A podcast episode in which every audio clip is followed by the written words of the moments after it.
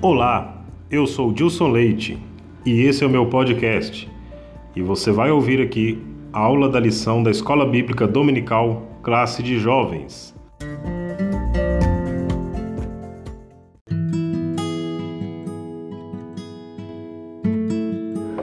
Meus queridos, a paz do Senhor Jesus, tudo bem com vocês? Aqui seu irmão em Cristo, Dilson Leite. Eu estou aqui para mais uma lição da Escola Bíblica Dominical, classe de jovens. Hoje nós estamos na lição de número 11, que tem por título A Oração Sacerdotal de Jesus. O nosso texto do dia está em João capítulo 17, versículo 6. Manifestei o teu nome aos homens que do mundo me deste. Eram teus e tu me deste, e guardaram a tua palavra. Então, a oração sacerdotal de Jesus nos permite sentir o quão profundo é o amor de Cristo por sua igreja. Né? Nós vemos a dedicação e o empenho de Jesus em estar orando, fazendo essa oração sacerdotal, e ela tem aqui ensinos maravilhosos e poderosos para as nossas vidas. É, nós podemos também ver o cuidado do Senhor para com a vida dos discípulos, para com a vida do, daqueles que estavam ao seu redor e também nós podemos observar é, Jesus dando essa demonstração de amor e de cuidado, orando por Pedro, por exemplo, em um determinado momento em que Jesus revela a Pedro que o diabo havia perdido para cirandar como trigo, né? Vos cirandar como trigo. E aí Jesus disse: Eu não permiti, mas eu e eu roguei a Deus por vocês. Então ele orou, ele intercedeu, ele pediu a Deus livramento, assim como ele ora na oração sacerdotal né, em favor dos discípulos e em favor da igreja. Então nós temos um tema maravilhoso para um aprendizado bíblico para as nossas vidas. Nosso texto bíblico está em João capítulo 17, no versículo 1 até o versículo 23. Você pode conferir aí, é a oração sacerdotal de Jesus. Jesus faz essa oração sacerdotal minutos antes é, da sua prisão, né? antes dele ser levado preso para ser crucificado. Ele sabe que está chegando a hora, inclusive né, quando ele vai é, inicia essa oração, ele inicia assim, né? Pai, é chegada a hora, glorifica teu filho. Então Jesus está ali se dirigindo a Deus em oração nos momentos próximos já da sua crucificação. E nessa oração é interessante que ele, ele propõe uma síntese de questões que envolvem a missão dos cristãos na Terra. Jesus fala de santificação, né, quando ele diz santifica-os na verdade. Ele fala da vontade de Deus para com a sua igreja, a necessidade dos crentes para o Pai Celestial. A oração proferida por Jesus ali revela também misericórdia, justiça, glória e verdade de Deus para conosco. Jesus ele apresenta as nossas necessidades e ele pede que conheçamos a perfeita alegria, sejamos guardados do mal, que cresçamos em verdade, em santidade e que possamos demonstrar o amor com as pessoas. Essa oração, que faz parte de um momento intenso da vida de Jesus, porque ele está próximo ali de ser preso e de já é, é, ser levado ao vário, à crucificação, essa oração nos permite ali encontrar um alento e um refrigério diante de tantos desafios que enfrentamos no mundo e nos lembra de que em Deus nós somos mais do que vencedores. E essa oração sacerdotal, Jesus, né, é, no, quando ele fala, eu não peço que os tires do mundo, mas que os livre do mal, então isso traz refrigério para todos nós nos dias que nós estamos vivendo hoje, né? especificamente nesse momento no nosso país, né? onde nós estamos aqui em meados de março de 2021, onde nosso país tem sido fortemente afligido pela crise de saúde, pelo Covid-19, mas nós temos esperança em Deus, nós temos alento, nós temos refrigério para a nossa alma de que esses, esse grande desafio que o mundo está enfrentando, esse grande desafio que a nossa nação está enfrentando, nós venceremos porque nós temos a pessoa de Jesus Cristo conosco, nós temos a intercessão de Jesus através da oração sacerdotal, nos motiva a levantar os nossos olhos para os céus e continuar confiando no Senhor Jesus Cristo e confiando na palavra de Deus. Então vamos para a lição que tem três tópicos e cada tópico tem três subtópicos. O primeiro tópico é é chegada a hora. O primeiro subtópico é em fervente oração. Jesus, ali antes da sua prisão, ele vai dirigir a Deus essa oração, que é um modelo de como devemos orar por aqueles que estão sob a nossa responsabilidade. Então Jesus ele nos ensina como líderes. Jesus ele, ele está ali como mestre. Jesus está ali como líder daqueles discípulos. Então ele ensinou eles, ele passou um treinamento para eles, mas muito mais do que de repente você que me ouve que é líder de algum ministério, de algum departamento na sua igreja, você também é responsável espiritualmente por essa pessoa, por orar, por incentivá-lo a orar, por, por é, guiá-lo e conduzi-lo a uma vida de oração diante do Senhor. Então Jesus está orando por eles. Jesus viveu uma vida intensa de oração, dando também o exemplo, mas Jesus também ora por eles, nos dando esse entendimento de que existe uma responsabilidade do pastor com as ovelhas, do líder com o liderado, do professor com o aluno, professor de escola bíblica. Então, essa oração de Jesus, essa oração sacerdotal, é uma referência do comprometimento do seu líder com Deus, porque se ele de fato tem noção do seu chamado, do seu comprometimento com Deus, ele vai se aplicar, vai dedicar o seu coração e a sua vida para orar pelos seus liderados, porque ele tem compromisso com Deus e ele entendeu o seu chamado. Entre os objetivos dessa oração é, estão as responsabilidades, é, e essas nossas responsabilidades estão entre os anseios de Jesus quando ele ora. A vontade dele é para que eles conhecessem profundamente a Jesus Cristo e a sua palavra. Ele deseja que os seus discípulos sejam preservados por Deus das influências do diabo, do mundo. Ele ora ali pedindo para que eles desfrutem da verdadeira alegria em Cristo, que os seus pensamentos e ações venham refletir a Jesus, que eles pudessem buscar a unidade no Senhor, né? assim como ele e o Pai eram um, que todos fossem um. Jesus, naquela oração, deseja que eles anunciem o reino de Deus e que eles sejam perseverantes na fé e que com Cristo permaneçam no amor e na presença do Pai. Então veja que essa oração, os objetivos da oração que Jesus está é, trazendo sobre as responsabilidades, esses anseios de Jesus, sobre, sobre a perspectiva que ele, que ele queria para a igreja, que a igreja buscasse essa verdadeira alegria, que através deles ser santificados pela palavra, eles pudessem ficar livres das influências do mundo, que eles anunciassem o reino de Deus, que eles tivessem unidade, que eles fossem perseverantes na fé. Ele ora para que a igreja alcançasse esses objetivos. Então, quando nós, como igreja, é, se um dado momento nós observamos que nós não estamos conseguindo cumprir ou diagnosticamos que nós estamos distante dessa, desse diagnóstico, distante dessa, dessas é, responsabilidades, diante de tudo isso que Jesus estava é, nos mostrando através da oração sacerdotal, o, quando Jesus faz essa oração sacerdotal, então, ele nos dá essa referência de orar por aqueles que estão debaixo da nossa responsabilidade, debaixo da nossa liderança.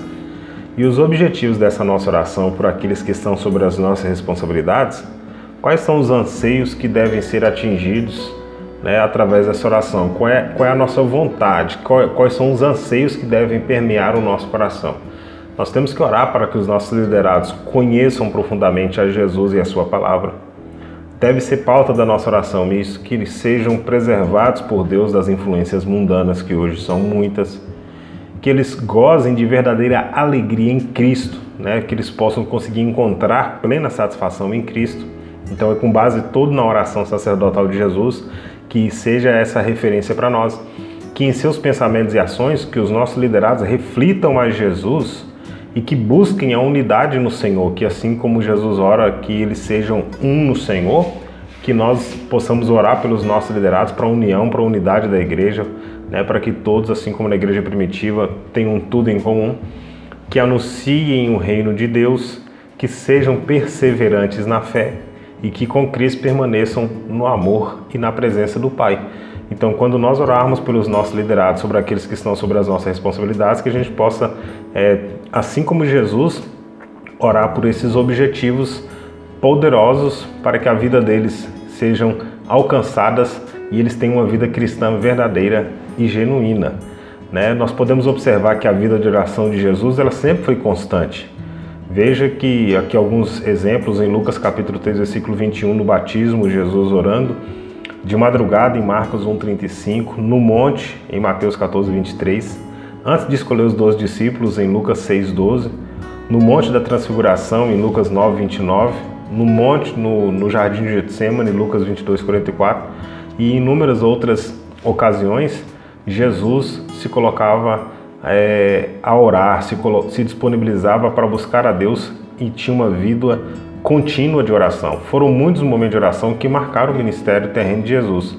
Só que, porém, a oração sacerdotal ela ocupa um lugar especial por causa da sua amplitude de temas e chamados ao grande desafio proposto ao povo de Deus. Então, quando nós vemos a oração sacerdotal de Jesus, nós não vamos simplesmente ler como uma oração, como se Jesus estivesse somente orando, mas nós temos pontos extraordinários aqui, como nós já falamos, ele ele fala para os discípulos santificos na verdade, então Jesus está falando de santidade, Jesus está falando para que os discípulos é, possam pregar o Evangelho, Jesus está orando para que eles sejam livres de toda influência do mal, né? Jesus está pedindo unidade para que eles sejam um, assim como o Pai é um, ele e o Pai é um.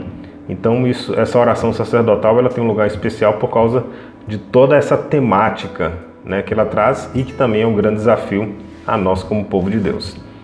O segundo subtópico é a mensagem da cruz. Jesus inicia sua oração falando assim: ó, Pai, é chegada a hora. Mas que hora é essa? Bom, a hora em que Jesus agora vai fazer o sacrifício de entregar a sua vida por nós na cruz, para que nós possamos ter direito à vida eterna foi um ato movido por, amor que nós jamais poderemos imaginar, mas que conseguimos senti-lo, nos transformando e nos envolvendo e nos direcionando a seguir a Jesus Cristo em todos os momentos da nossa vida. É difícil nós conseguirmos imaginar o tamanho né, desse amor que moveu Jesus, porque ali ele vai movido para salvar pessoas que estavam tentando matar ele, aqueles judeus aqueles que estavam perseguindo, aqueles que colocavam o espinho, a coroa de espinho na cabeça dele, aqueles que estavam esbofeteando, cuspindo no rosto dele, aqueles que estavam blasfemando contra ele. Então nós não conseguimos dimensionar o tamanho do amor, mas nós podemos sentir porque recebemos o amor de Jesus em nossas vidas.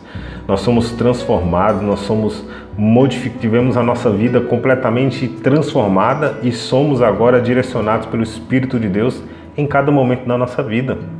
Então, esse amor que nós sentimos e recebemos de Deus também nos leva a entregar diariamente a nossa vida agora em prol da salvação dos nossos irmãos. Então, assim como Jesus se entregou, ou seja, ele, ele deu a sua vida em prol dessa missão de nos salvar por, por causa desse amor que ele tem por nós, por causa do amor que ele se entregou, então nós temos que, assim como ele por amor se entregou, nós temos que por amor diariamente lutar em prol da salvação dos nossos irmãos, seja pregando, seja orando, seja testemunhando. Afinal, o Pai não quer que nenhuma alma se perca. Então que a mensagem da cruz esteja implícita na sua vida, na sua boca, no seu coração, para que você seja um instrumento de Deus para também propagar o evangelho com a qual você foi alcançado com o amor de Deus. Terceiro subtópico é para a glória de Deus. Mediante o sacrifício de cruz que se aproximava, o plano divino da redenção estava chegando né, para a conclusão. Jesus iria concluir o plano divino, onde o Supremo Cordeiro de Deus daria sua vida por cada um de nós. Então, esse momento supremo, onde o Cordeiro de Deus daria sua vida por cada um de nós, essa é a história movida por um amor imensurável e contagiante. Então, quando esse momento está chegando, é, Jesus está ali já prestes a entregar a sua vida, Jesus está chegando prestes a, a, a, a se entregar por nós, para a glória de Deus, está prestes a se entregar por nós, para que nós possamos, e quando ele fala isso, é, que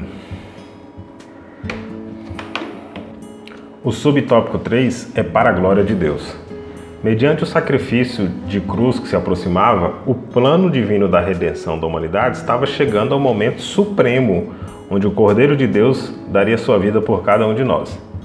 Essa é uma história movida por um amor imensurável e contagiante. Como não viver intensamente o amor de Deus ao aceitar Cristo como Salvador? Como não glorificar ao Pai com toda a nossa existência quando somos movidos pelo amor? O amor que é o o dom supremo, então se ele se entregou por amor, vivendo para a glória de Deus, se ele se entregou por amor, fazendo a vontade de Deus, glorificando o Pai, nós também, assim, reconhecendo esse grande amor, precisamos nos entregar para glorificar ao Pai com tudo aquilo que nós somos e com tudo aquilo que nós temos, porque tudo é para a glória de Deus. Cristo manifestou esse belíssimo fato em sua oração quando ele diz: glorifica o teu filho. Quando Jesus diz glorifica o teu filho, ele não busca a sua glória própria, mas a glória do Pai, porque ele está é, em unidade com o Pai. E o Pai e o Filho, com o Espírito, são uma só pessoa formando a Trindade.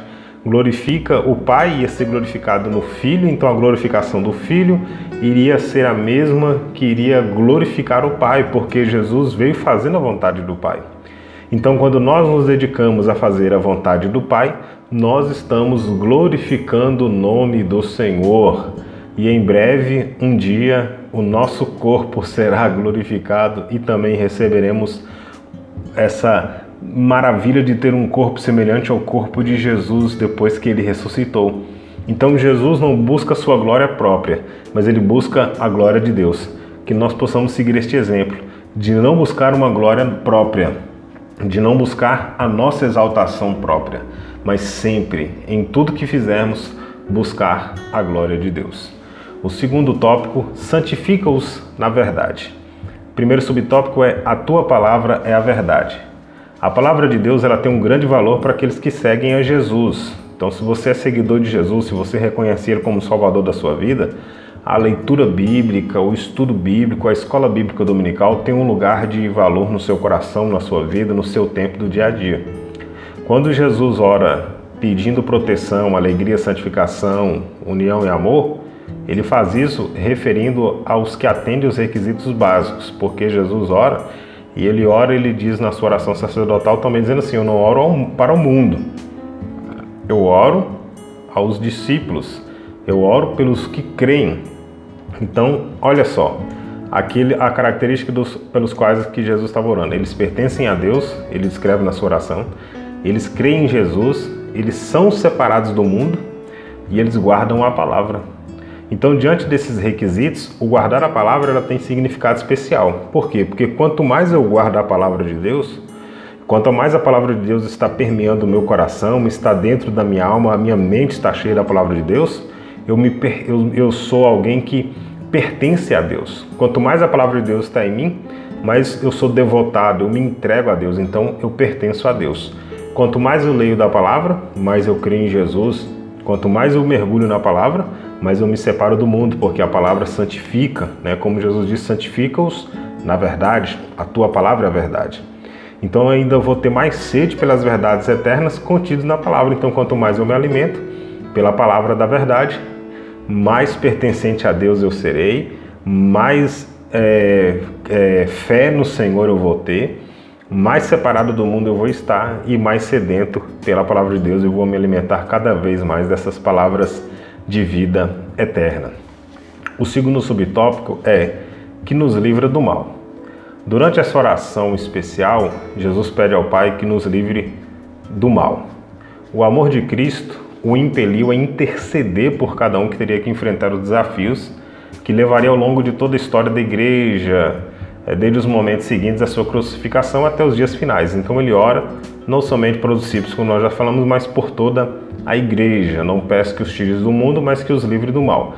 Então ele ora por, por aqueles que enfrentariam aflições depois da, da sua partida, depois do seu retorno. É claro que ali depois ele iria ser crucificado, ressuscitaria, mas ele volta para os céus e aí então os discípulos iriam continuar a missão, aguardando até o dia da consumação de todas as coisas, que é quando Jesus vier e estabelecer o seu reino milenar o reino aqui na terra. Mais adiante, o mestre complementa pedindo ao Pai que santificasse os seus filhos na verdade. Então, é na santificação que acontece o processo de, afasta de afastamento, perdão, é, é na santificação que ocorre o processo de afastamento das influências malignas do mundo e uma aproximação com Deus. Então, quando Jesus ora pedindo que os livre do mal, esse processo é adquirido, esse afastamento do mal, essa proteção do mal, nós podemos adquiri-la no processo de santificação, porque quanto mais eu me santifico, mais próximo de Deus eu estou. Quando mais próximo de Deus eu estou, mais eu me sujeito a Deus, Sujeitai-vos, pois, a Deus, resistir ao diabo, e ele fugirá de vós. Quando os crentes buscam a santificação na palavra de Deus, que é verdade, eles passam a viver um maravilhoso processo constante, e aqui é importante ressaltar isso. É, quando nós somos salvos em Cristo, Ele nos santifica, mas esse processo da santificação é um processo constante, onde nós temos o caráter lapidado e nós temos a vida cada dia mudada, e aí aquilo que é do mundo vai perdendo significado e não mais consegue imperar sobre as nossas vidas. Então nós vamos tendo domínio cada vez mais sobre aquilo que é, um, outrora, né, quando nós éramos velha criatura, dominava a nossa vida, o pecado que nos prendia, agora já não prende mais, tudo perdeu sentido como nós é, pensávamos antigamente, agora nós temos nova vida em Cristo e conseguimos vencer o mal e o pecado porque somos santificados em Cristo. O terceiro subtópico é para que todos sejam um. Jesus ele pede algo especial para a sua igreja. Todos sejam um. Para servir de referencial, ele usa o exemplo da sua própria relação entre o Pai e ele mesmo. Assim como o Pai e Filho, justamente com o Espírito Santo, são um, formando a Trindade. Nós que somos parte da igreja devemos também buscar uma unidade que não seja quantitativa, mas sim de plena formação de um só corpo. Então Jesus deseja que nós tenhamos unidade, que nós tenhamos essa, essa união. A igreja primitiva ela é o melhor exemplo do cumprimento da vontade de Jesus nesse quesito. Lá fala que eles perseveravam na oração unanimemente, que eles perseveraram na doutrina dos apóstolos, em toda alma havia temor e tudo era comum. Então, se nós queremos uma referência para o cumprimento dessa, dessa vontade de Jesus, que todos sejam um, nós temos o exemplo claro em Atos dos Apóstolos com a igreja primitiva. O mestre ele não estava pedindo que nós formássemos um só corpo, mas ele está pedindo que nós sejamos um corpo. Então não tem a ver como formar uma instituição, formar uma igreja, mas tem a ver com ser igreja. Tem a ver com ser o corpo de Cristo. Fala do corpo espiritual de Cristo. O desejo é que, demonstrado na oração de Jesus aqui, é para que essa, uni essa união seja de uma amplitude espiritual. De todos que entregam a sua vida a Cristo, a palavra é a santificação. Assim como já disse, é o modelo trazido pela, pela igreja de Atos dos Apóstolos, a igreja primitiva. Vamos lá para o terceiro tópico. O terceiro tópico, para que o mundo conheça que me enviaste. O primeiro subtópico é odiados pelo mundo. Como, como que o mundo nos vê? Qual é o sentido que as pessoas descrentes possuem por cada cristão convicto e comprometido com o reino de Deus? Você já parou para pensar nessa questão? Se nós, enquanto igreja, formos aceitos pelo mundo e bem tratados pelos não cristãos, algo está muito errado. Porque é, nós temos aqui um ponto que nós não podemos é, também fazer uma má interpretação desse contexto.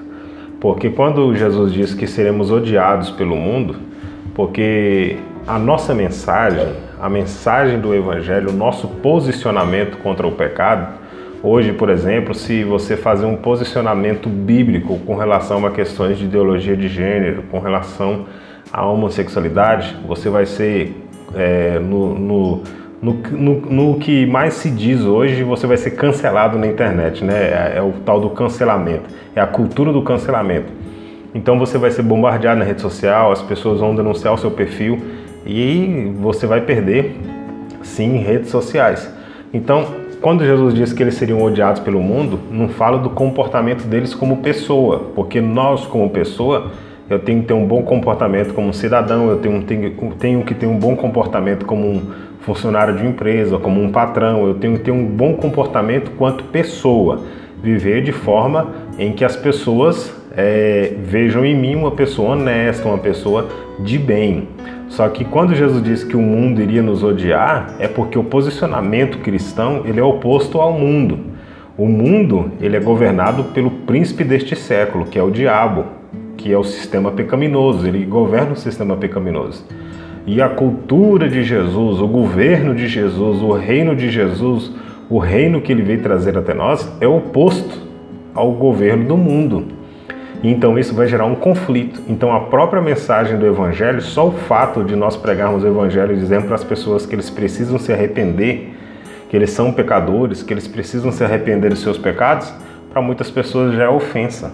Então, nós como cristãos, se pregarmos um evangelho verdadeiro e genuíno, nós seremos sim odiados pelo mundo, mas odiados pela nossa mensagem, pelo nosso posicionamento e não diretamente pelo comportamento. Nosso coração deve almejar intensamente a conversão dessas pessoas para que elas venham confessar a Cristo e então viver plenamente uma vida nova. Mas enquanto essas pessoas não aceitam o sacrifício da cruz, eles terão ódio de cada um de nós, pois vem em nossas vidas algo que não compreendem e não aceitam, porque eles não têm, né, não foram iluminados pelo Espírito Santo, não foram convencidos pelo Espírito Santo ainda, e então por isso eles nos odiarão. É, não odeiam a mim ou a você, mas odeiam a Cristo, que está em cada um de nós. Então, porque nas palavras de Jesus, se o mundo vos aborrece, sabei que primeiro do que a vós me aborreceu a mim. Então não é simplesmente nós como pessoas, como já disse, o nosso comportamento, mas por causa dos princípios que nós carregamos, por causa dos valores de Jesus que nós carregamos, por causa do evangelho, da palavra de Jesus, da palavra de salvação, a palavra de arrependimento, o evangelho genuíno, o mundo não aceita e porque eles não querem Jesus, eles também não vão nos aceitar, vão nos odiar porque somos representantes de Jesus. A nossa missão não é apenas dizer aos pecadores Jesus te ama, mas também dizer para eles que eles precisam de arrependimento, que eles precisam de mudança de vida, precisam abandonar o pecado e de uma total renovação, né? a mudança de mente, que é a metanoia, que é mudar a sua forma de pensar e pensar, em vez de pensar conforme é, o príncipe deste mundo, conforme o sistema pecaminoso, ter o pensamento mudado para o pensamento de acordo com o reino de Deus, de acordo com a palavra de Deus. É por isso que o mundo nos odeia, porque nós somos chamados para fazer a diferença. Nós somos luz e a luz incomoda quem está nas trevas. O segundo subtópico é: E conheceram o teu nome. Foi através da obra de Cristo que o nome de Deus foi sendo conhecido pelos homens que estavam sendo alvos da intercessão de Jesus naquele momento. Então, a palavra de Deus, ela alcança as vidas e transforma. Mas para que isso ocorra, essa mensagem precisa ser manifesta no modo de viver de cada um que a propaga. Então, assim como Jesus está orando ao Pai em favor daquelas pessoas que ele está intercedendo, a obra de Cristo manifestou o nome de Deus para aquelas pessoas que ele estava intercedendo, nós temos que manifestar também no nosso modo de viver, transmitir a mensagem do reino de Deus para que eles possam conhecer a Deus e ter as suas vidas alcançadas e transformadas. Se você deseja proclamar o amor de Deus, seus amigos ou seus colegas, você precisa permitir que eles vejam em você a manifestação do amor de Deus. A sua vida deve propagar isso. Se anunciarmos a bondade de Deus, nós, nós temos que viver plenamente essa bondade, ou seja, não é simplesmente uma mensagem propagada, mas nós temos que viver essa mensagem para que ela venha ecoar na vida das pessoas com mais, maior ênfase e maior poder se permita ser o canal por onde as pessoas irão conhecer o nome de Deus e todas as suas maravilhas. Seja uma vara que produz fruto, que você seja um canal de bênção para propagar e que as pessoas conheçam o nome de Deus através da sua vida. O terceiro subtópico é a obra continua. Em um certo momento, Jesus, dando instruções finais aos seus discípulos, falou acerca da frutificação do cristão. É, João 15,16 não me escolhestes a mim, mas eu vos escolhi a vós e vos nomeei para que vades e deis frutos e o vosso fruto permaneça. Jesus por muitas vezes nos mostra que a missão dele era se entregar. A missão dele era se entregar na cruz, morrer para que as pessoas pudessem ser salvas, terem os seus pecados perdoados. E quando nós falamos sobre frutificação do cristão, nós não conhecemos nenhuma árvore que se alimente do fruto que ela produz. Toda árvore produz frutos para alimentar a outros. Nenhuma árvore come dos seus próprios frutos. Então, nós somos árvores plantadas nos ribeiros, nós somos árvores plantadas em Cristo, plantadas na congregação dos justos, Então nós somos essas árvores chamados por Deus para frutificar e o nosso fruto é alimentar os outros. Então, assim como Jesus se entregou para que outros pudessem receber algo de Deus, nós precisamos entregar tempo da nossa vida, dedicar, seja na oração, seja na leitura, seja na propagação do Evangelho, seja qual for a missão que Deus te, te deu, onde Deus te colocou. Você tem um grande desafio: é continuar a obra de Jesus, é continuar propagando o Evangelho, é continuar dando fruto assim como Jesus. Em breve o plano da redenção estaria consumado, Jesus estaria fazendo essa oração, o sacrifício dele seria realizado, o sacrifício de se entregar por nós, de se entregar pela humanidade. Uma vida nova seria possível a todos que crerem. Então Jesus está concluindo o plano. Então ele agora, é, todos os homens, era necessário para que aqueles que é, for, que seriam alvos do amor de Deus, aqueles que seriam alvos da, da, da salvação de Cristo, se faria necessário alguém enviar essas boas novas. Seria necessário alguém proclamar, anunciar essas boas novas. Então Jesus está concluindo o sacrifício. Mas para que as pessoas possam receber o resultado, receber é, o fruto desse sacrifício, né, para que eles pudessem desfrutar desse sacrifício, que é a salvação, alguém precisaria anunciar para que eles pudessem crer e ter então o resultado do sacrifício de Jesus. Após os evangelhos, chegou a vez dos apóstolos. Em Atos, nós temos a igreja propagando para todo mundo o, o evangelho. Agora, nós, como igreja, somos chamados para agora, somos convocados para essa era. Teve o tempo dos apóstolos, teve o tempo depois dos apóstolos pais da igreja, teve os reformadores, teve os grandes avivalistas dos últimos séculos, mas agora está nas nossas mãos. Nós somos aqueles que vamos pregar o Evangelho, vamos ser testemunho, vamos dar fruto. Que a sua vida seja um testemunho, que a sua vida seja um instrumento de Deus para produzir frutos. Diga sim ao seu chamado, porque ainda que o mundo esteja em aflição, nós temos uma palavra de Deus para dizer que ainda há esperança. E essa esperança se chama Jesus Cristo. Vamos encerrar com a conclusão. Na oração sacerdotal, Jesus intercede por si mesmo, por seus discípulos e pelos crentes que viriam a se converter em tempos futuros. E é um dos momentos mais difíceis em seu ministério na terra. O sacrifício se aproximava, o sacrifício da cruz se aproximava, a prisão estava a poucos momentos de ocorrer e o mestre tinha ainda alguns minutos para buscar com ardor as forças que seriam necessárias para tal desafio. São palavras que nos dão ânimo e nos fortalecem até os dias atuais. Obrigado, Jesus. Jesus, estando prestes ali a chegar no momento em que ele iria passar pelo sacrifício da cruz, ele tira esses momentos para fazer essa oração ao Pai, para interceder por nós. Então, isso é de grande valor para nós podermos meditar nessa oração sacerdotal e meditar em cada ensinamento de Jesus nessa oração sacerdotal e do encorajamento também que ele nos dá mostrando que mesmo no momento de dificuldade, no momento de crise, onde nós sabemos que pode acontecer o pior, em que nós sabemos que a dor está chegando, mas nós temos que permanecer fiel e nos entregar sempre ao nosso Senhor, que a nossa vida esteja nas mãos dele. Que Deus abençoe a sua vida. Obrigado por assistir essa lição até aqui. Um forte abraço e até a próxima lição.